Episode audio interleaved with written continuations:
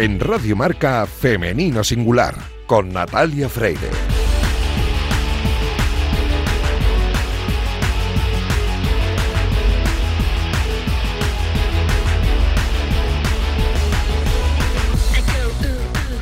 Buenos días y bienvenidos un sábado más a este espacio de Radio Marca en el que nos empeñamos en dar visibilidad y voz a las mujeres que hacen que nuestro deporte sea cada vez más grande. Así que permitidnos que en la próxima media hora hablemos solo en femenino singular, que es el nombre de este programa que escucháis ahora mismo en la sintonía de Radio Marca.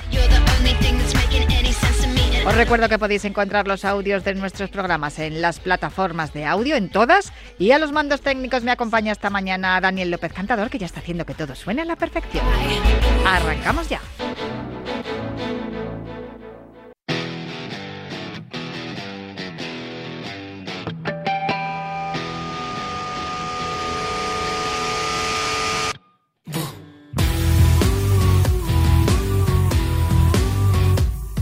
Ayer se celebró en la sede del Comité Olímpico Español el acto en el que Ona Carbonell anunciaba su retirada del deporte de competición. Presentado por Paloma del Río, este acto comenzó con un vídeo en el que se proyectaron imágenes de los mejores momentos de la nadadora. Después, la cantante Ruth Lorenzo interpretó la canción Reina, esta que estamos escuchando de fondo, mientras la joven gimnasta Cristina Morales realizaba un ejercicio ya que la vida deportiva de Ona Carbonell comenzó con la gimnasia rítmica.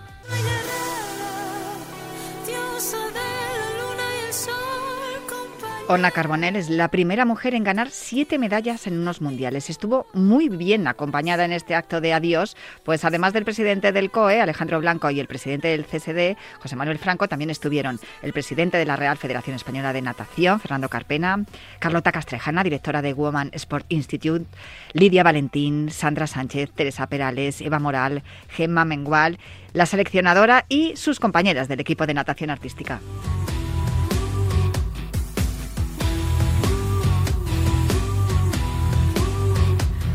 Ona Carbonell deja como legado 23 años en la natación sincronizada, 18 de ellos en la élite.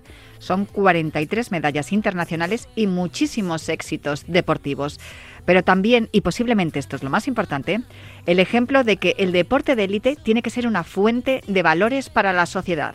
Porque, como ella misma dijo en, en su discurso, en el acto celebrado ayer, se dio cuenta en los campus con los escolares que su ejemplo dentro y fuera del agua tenía más valor para los niños y niñas que todas las medallas ganadas, porque los logros y las medallas son efímeros, pero los valores permanecen.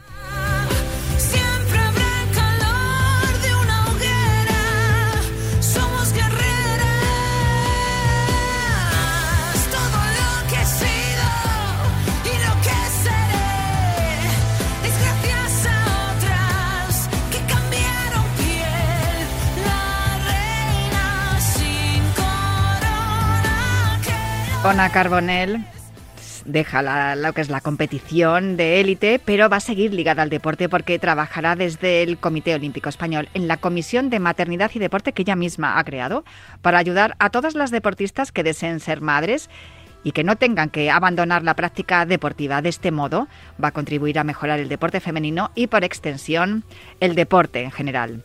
Nosotros, desde Femenino Singular, lo único que le podemos decir a Ona es gracias.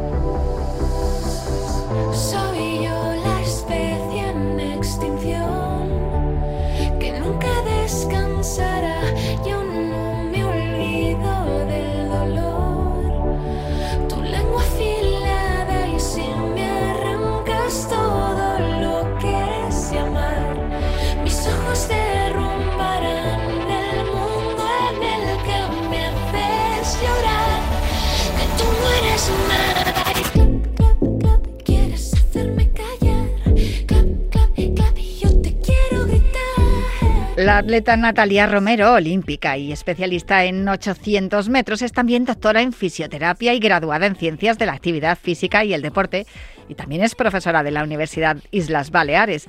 Junto con otras compañeras de esta universidad ha puesto en marcha el proyecto Actitud, el cual lidera y está diseñado para que las atletas aprendan a cuidar su suelo pélvico y puedan prevenir sus futuras disfunciones e incluso mejorarlas si ya existen.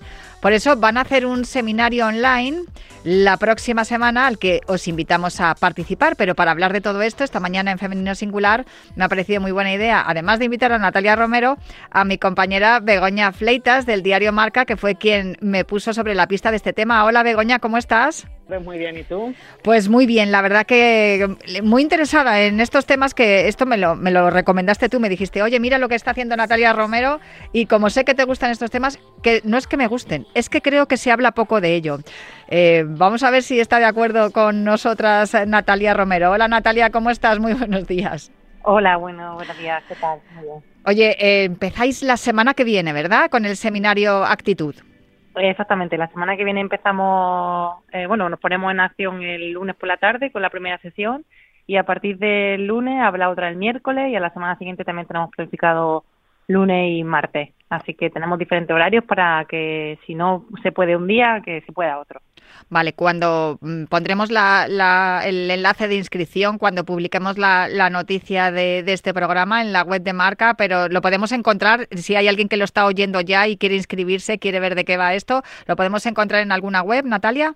Sí, exactamente. Tenemos una web que, que bueno, todavía tiene que incorporar mucha más información, pero el, enlace sí que está. Eh, la web es actitudproject.es y, y, ahí hay un enlace directo a Únete a Actitud. Y si no, en, en el Instagram, que es también Actitud Project, también hay un enlace directo. ¿Cómo surge la idea de hacer este proyecto, Natalia?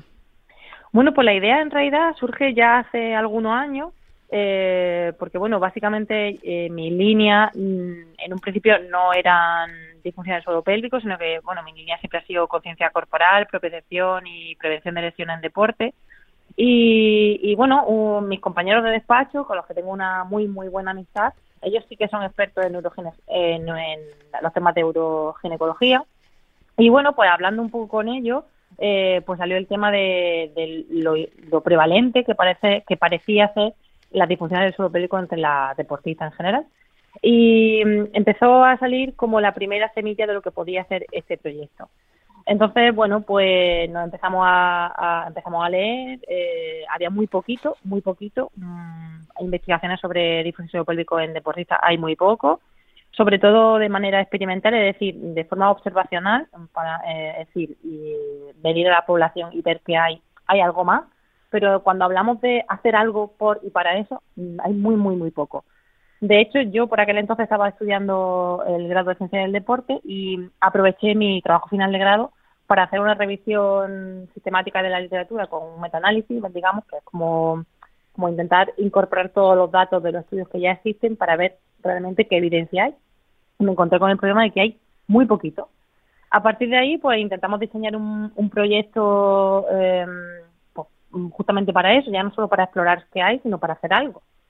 Y aquí mi sorpresa cuando ya teníamos, ya estábamos madurando el, proyecto y yo empezaba a hablar con mis compañeras de lo que estábamos haciendo y demás, mis compañeras de equipo, de prueba y demás, pues sí que me encontraba que decían, ah, pues es verdad, pues a mí esto me pasa. Y ese, ese mismo relato lo encontraba en muchas, en muchas deportistas, en muchas atletas. Entonces fue lo que nos llevó a, a, rascar un poquito más y ver qué, qué, qué estaba pasando y que realmente era necesario poner esto sobre la mesa y, hacer algo para visibilizarlo y para prevenirlo. Cuando hablamos de disfunción del suelo pélvico, ¿a qué mm, nos estamos refiriendo? ¿Hay unos síntomas? ¿Hay algunas, eh, algo, algunas cosas que ocurren, que le ocurren a las atletas que son concretas que, eh, con respecto a estas cosas que coincidíais eh, las compañeras y tú? Bueno, básicamente las disfunciones del suelo pélvico son, son varias, ¿no? Lo que pasa es que la más conocida es la incontinencia urinaria, ¿no? Todo el mundo cree que tener pérdida de orina es, una disfunción pélvico, pero no es la única. Es decir, eh, el dolor durante las relaciones sexuales, las disfunciones sexuales, el dolor pélvico, los prolapsos, la incontinencia fecal, no solo urinaria, todo esto son disfunciones de suelo pélvico que, ni siquiera sabemos que las tenemos porque las tenemos normalizadas, y porque son temas de los que no nos gusta hablar. Entonces, claro, mm, hay mucho pudor y todo eso hace que, sea muy difícil que, esto salga a la luz y sobre todo que se haga algo para prevenir que, que, existan o, o, si existen, para hacer algo para que dejen de existir. Hola, ¿qué tal, Natalia? Sí, Begoña, te iba a decir que seguro que te querías hablar con ella. Eh, eh, ¿Qué tal, Natalia? Hola, ¿qué tal? Eh, a ver, yo quería eh, preguntarte, porque hablábamos recientemente eh, también en la radio con Ana Lozano sobre también la, regla, ¿no? Y, cómo afecta a las deportistas de élite. Y decíamos que efectivamente aquellos problemas que afectan más a las mujeres, obviamente los hombres también tienen el suelo pélvico y también tienen que, cuidarlo, ¿no? Pero obviamente, al ser eh, distinto fisiológicamente el cuerpo del hombre y la mujer, eh, nos afecta más a, las mujeres y a las mujeres deportistas. Y es verdad que que, se ha estudiado poco, ¿no? Tú misma reconoces que hay poca bibliografía. Yo creo que, que ahora, aunque las atletas mm, vais tratando más eh, el ejercicio eh, del suelo pélvico, pero empieza a ser también más consciente el mundo del deporte de que, de que es un aspecto también a, tener en cuenta y se va concienciando un poco sobre, sobre mm, esa importancia también de, de, cuidarlo, porque quizás también los problemas del suelo pélvico ahora se habla mucho o empieza un poco a hablarse eh, después de embarazos, ¿no? Pero también eh, eh, son problemas que pueden tener, pues eso, eh, deportistas antes de, de, haber dado a luz, ¿no?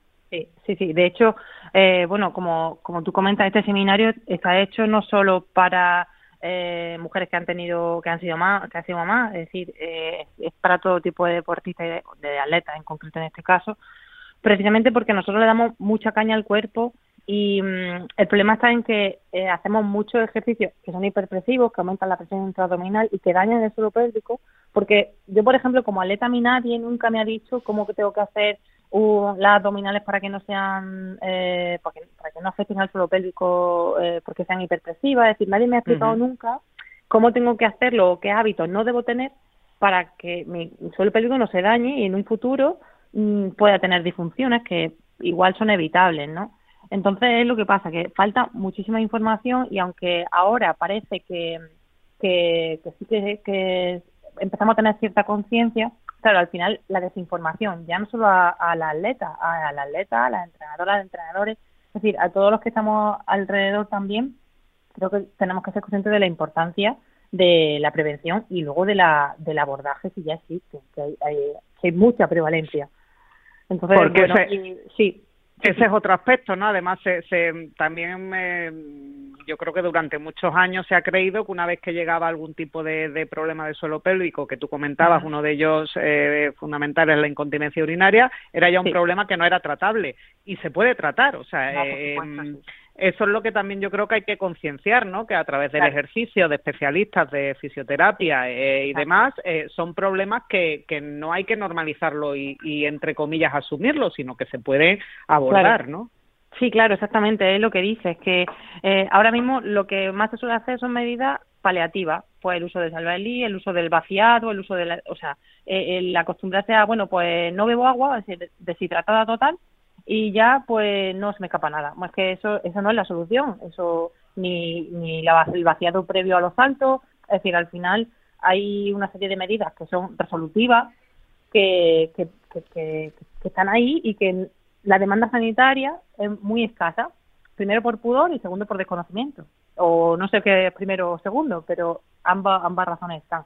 De hecho, eh, nosotros el año pasado publicamos un artículo junto con también un equipo eh, de investigadoras que tratan este tema, que, tenían otro, proyecto previo al nuestro que se llamaba Ayudanar, y, hicieron una exploración de, pues, no era tan eh, intervención, sino para ver qué había, y eh, ese artículo se publicó el año pasado y vimos que en alto rendimiento, solo en atletismo, más del 50% de, la, de las atletas tenían incontinencia urinaria. Es decir, eh, ¿qué porcentaje has dicho, perdona? Más de un 50%. Me parece una barbaridad. Casi un 52, sí, sí, era, era realmente alarmante.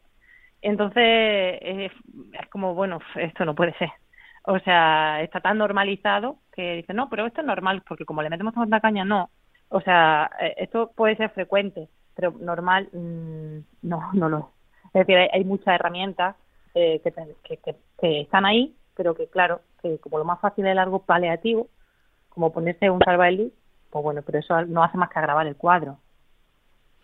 Eh, a mí me, impresiona lo que, lo que estás contando porque, em, fíjate, por vergüenza, posiblemente es por lo que no se están resolviendo problemas que eh, intuyo que no, no, tienen tan difícil solución. Eh, yo he rellenado el cuestionario, no sé, Begoña, si lo has hecho tú también, pero yo he rellenado el cuestionario y me he encontrado, Natalia, con que en algunas preguntas yo no tenía la respuesta, desconocía absolutamente que, cuál era la, si era si sí o si no. La verdad es que no lo sabía, no podía responder.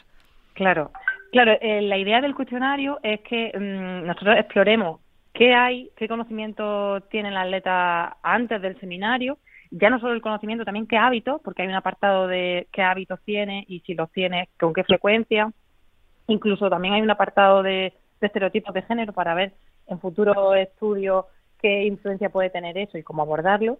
Eh, la idea es que después del seminario, eh, de hecho cuatro semanas después, volveremos a pasar este cuestionario a ver qué ha cambiado, a ver si realmente con, con lo que vamos a contar en el seminario en un, en un rango de, tiempo muy reducido que tendremos por menos de 90 minutos, pero que van a ser muy prácticos y muy dinámicos, a ver si conseguimos em, lanzar un mensaje conciso y claro para, para aumentar ese conocimiento y que esto sea la primera pieza de lo que podrá venir después, de pues seminarios quizá pues más específicos, pues igual eh, más centrado en la función reproductiva, si, la letra en su mamá, o más centrado en incontinencia, o más centrado en cuidarse mm, con otro tipo de ejercicio más específico. Es decir, esto será como una primera piedra, pero para saber si, la, si esta piedra es efectiva, pues por eso tenemos que, recurrir al, cuestionario que, que, bueno, también somos muy conscientes de, del pudor y la vergüenza que tienen muchas atletas que, que pueden padecer que disfunciones y siempre mantenemos el anonimato. Incluso dentro del seminario vamos a emplear una herramienta que será un código QR que te lleve directamente a una pregunta, no tienes ni que registrarte ni nada, y cualquiera que tenga cualquier pregunta que quiera hacer a, a lo largo del seminario puede realizarla sin, sin tener que dar su nombre ni, ni nada. Es decir, eh, somos conscientes de las barreras que podemos tener y queremos pues que no sean obstáculos para que para que las atletas se expresen de forma anónima si lo necesitan y tener respuestas también a las dudas que puedan tener. Otra vez aparece el pudor, perdona Begoña, pero otra vez aparece el pudor, es que es algo tremendo. Es que yo por eso eh, creo eh, que, que, es muy importante hablar hablar de esto precisamente para para evitar eh, o intentar huir de ese pudor y, normalizarlo, ¿no? Porque al final es algo que puede afectar, pues como hablamos, a deportistas de élite, porque obviamente eh, llevan el cuerpo en muchas ocasiones en entrenamiento y en competición al límite, pero al final también eh, puede afectar a deportistas amateurs y aficionadas, puede afectar A, mujeres que, por ejemplo, como en el caso de, Natalia y mío, hemos sido madres. Yo, por ejemplo, empecé a descubrir un poco eh, todo esto y, problemas que, que pude tener después en suelo pélvico a raíz de mí, según segundo parto, en el primero y se lleva un, un tiempo de cuatro años. Después del primero yo no tuve problema, aparentemente estaba todo normal, pero en ningún momento me dieron información al respecto. Fue a raíz del segundo y de los problemas que tuve que yo noté ahí cuando yo busqué información y ahí aparecieron los hipopresivos, eh, eh, bueno, la manera de poder recuperar ese cuerpo después de un, de un parto. Y estamos hablando que después de un ejercicio físico de la intensidad ¿no? que, que vosotros desarrolláis durante años, esto puede pasar. O sea que lo, lo importante es hablarlo y normalizarlo, ¿no? Sí, sí, está claro. De hecho, en la literatura que sí que hay este tipo de análisis de comparación de prevalencia de disfunción suropélvico en mujeres deportistas, ya no de alto rendimiento, es decir, mujeres deportistas, incluso físicamente activas, que ni siquiera tienen que llevar el cuerpo a, ese nivel de estrés, que el porcentaje es que se multiplica por, por muchas veces.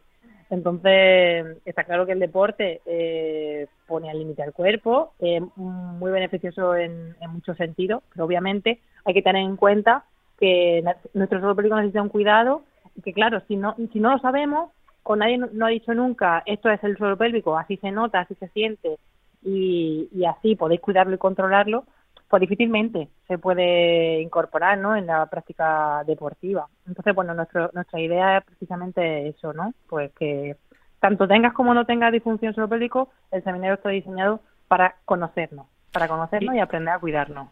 Y también tendría que ser después un tipo de información que llegara también a, entrenadores y entrenadoras, ¿no? A la gente eh, también que lleva un poco la carrera deportiva de, esas eh, atletas, ¿no? Porque porque también es importante eh, que a la hora de dirigir qué tipo de ejercicio hacer o no, independientemente de que la deportista puede tener conciencia sobre lo que está el ejercicio que está realizando, pero también que que, que puedan tener ese conocimiento quienes instruyen, ¿no? Ese ese entrenamiento.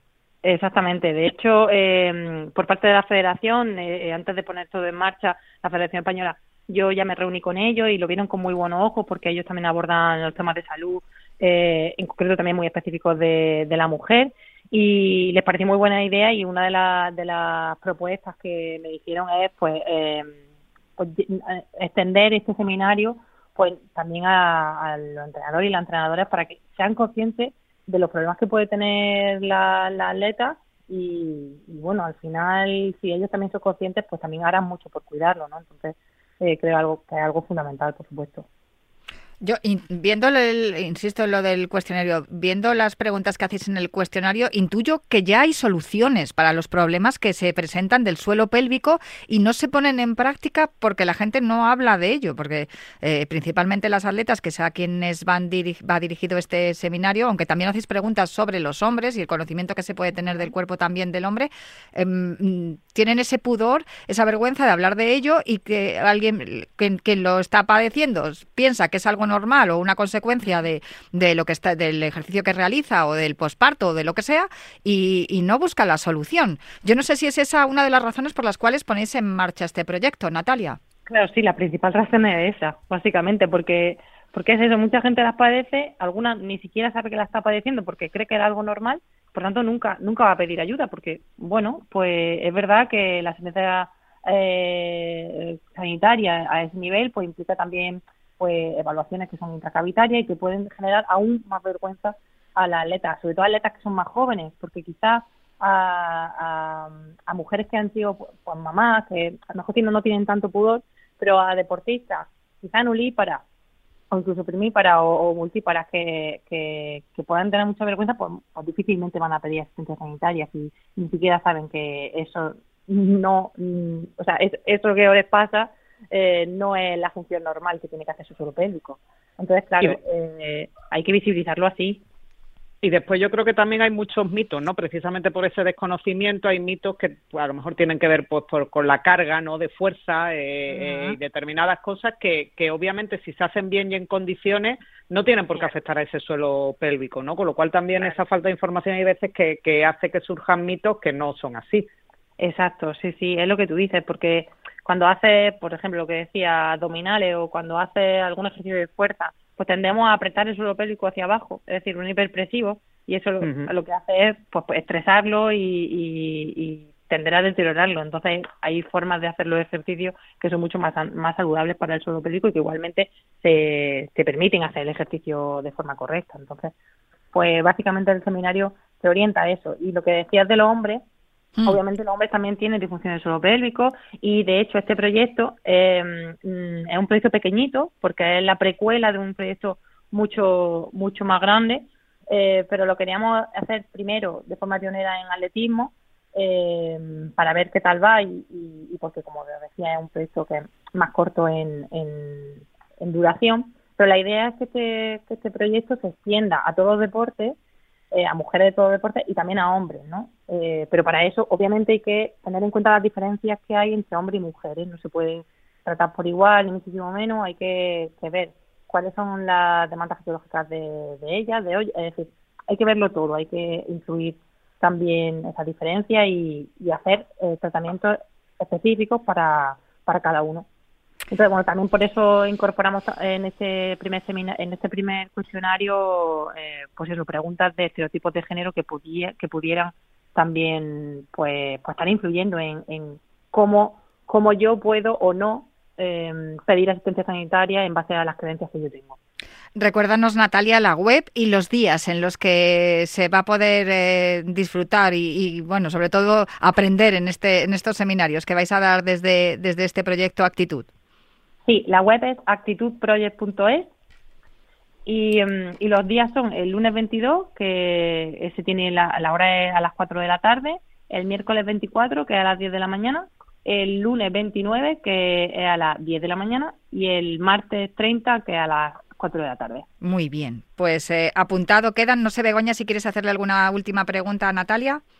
Eh, bueno, yo querría saber, eh, dependiendo después de cómo vaya el, el estudio, eh, un poco cuál sería el, el siguiente paso. Si, si os planteáis eh, eh, algo posterior, un poco a, a, más, precisamente, pues, pues bueno, para seguir normalizando y dando información sobre, sobre estos problemas. Pues mira, eh, la segunda parte del, porque esta parte de los seminarios son la primera fase de este mini proyecto. Digo mini porque en realidad es un proyecto que podría estar desarrollándose durante tres años y quizá eh, pues no iríamos tan ahogados, ¿no? Porque es verdad que es un proyecto muy pequeñito por, por la exigencia de la convocatoria que nos ha, nos ha concedido la financiación. Pero básicamente esa primera fase son los seminarios, pero es que ahora mismo estamos eh, estamos poniendo en marcha, bueno, ya se está desarrollando una aplicación que va a hacer el rol de telerehabilitación. Es decir, a las mujeres que detectemos eh, que con el cuestionario tienen algún tipo de disfunción, le hemos pedido si, si quieren ser contactadas y le hemos pedido su consentimiento y es, serán contactadas después de los seminarios, o sea, a partir de junio, junio y julio, serán contactadas para entrar en la segunda fase. Y la segunda fase es un pilotaje de esta aplicación de rehabilitación que estamos creando y dentro, y dentro de esa aplicación hay un programa de ejercicio que, que incorporan avatares, que los avatares somos nosotras mismas, que el otro día estuvimos haciendo las grabaciones en un estudio de captura de movimiento, para, para incluirla dentro de avatares que se pueden, eh, se pueden visualizar en 3D o en realidad aumentada para que quede claro qué es lo que estamos pidiendo en cada ejercicio y para enseñar eh, con, con diferentes tips si estás haciendo bien o no la contracción del suelo que te estamos, que te estamos pidiendo.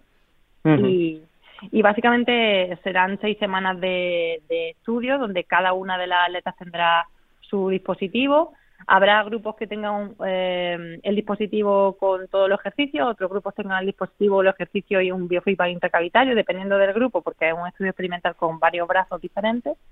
Y todo eso nos permitirá saber si esa aplicación de rehabilitación, que una vez más lo que intenta es darle cierta autonomía a la, a la atleta para que lo hagan desde casa y si tienen pudor, mmm, pues puedan por lo menos hacer algo desde su casa, eh, nos permitirá saber si realmente este tipo de aplicación y con esas indicaciones que nosotros vamos a dar y que aparte vamos a tener una comunicación directa con ella, nosotros como profesionales sanitarios, por si tienen en cualquier momento a la, cuando la cuando realizan los ejercicios, pues nos permitirá saber si realmente ese tipo de, herramientas son efectivas y a partir de ahí, pues nada, pues lanzaremos la aplicación a, bueno, pues a profesionales sanitarios de, de hospitales, de centros privados, etcétera. Todo eso está, toda esa es la planificación que tenemos de aquí a noviembre.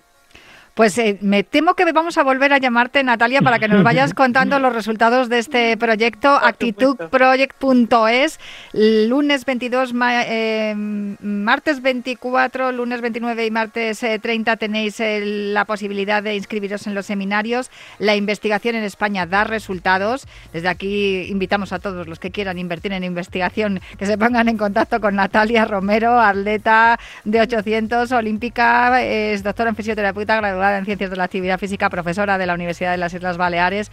Muchísimas gracias por hablar con nosotras, con, con Begoña y conmigo hoy aquí en Femenino Singular. Y muchísimas gracias por poner en marcha este proyecto que seguro que nos va a dar resultados y va a mejorar la vida de, de muchas mujeres, ya sean atletas, eh, atletas profesionales o no. Exactamente. Muchísimas gracias a vosotros por, por dejarnos este huequito y, y servir de altavoz, porque al final, a cuanta, a cuantas más atletas llegue, esto va, los resultados siempre van a ser mejores y mucho más extrapolables. Es que si no lo contamos parece que no existe, ni sí existe la investigación, existen las mujeres trabajando para mejorar la vida de, de, las deportistas y aquí lo contamos en Femenino Singular. Un abrazo muy fuerte, Natalia. Un abrazo, muchas gracias. Y muchísimas gracias por acompañarme un día más, Begoña. Un abrazo. Yo me tengo que marchar ya, pero prometo volver el próximo sábado para seguir hablando aquí en la sintonía de Radio Marca en Femenino Singular.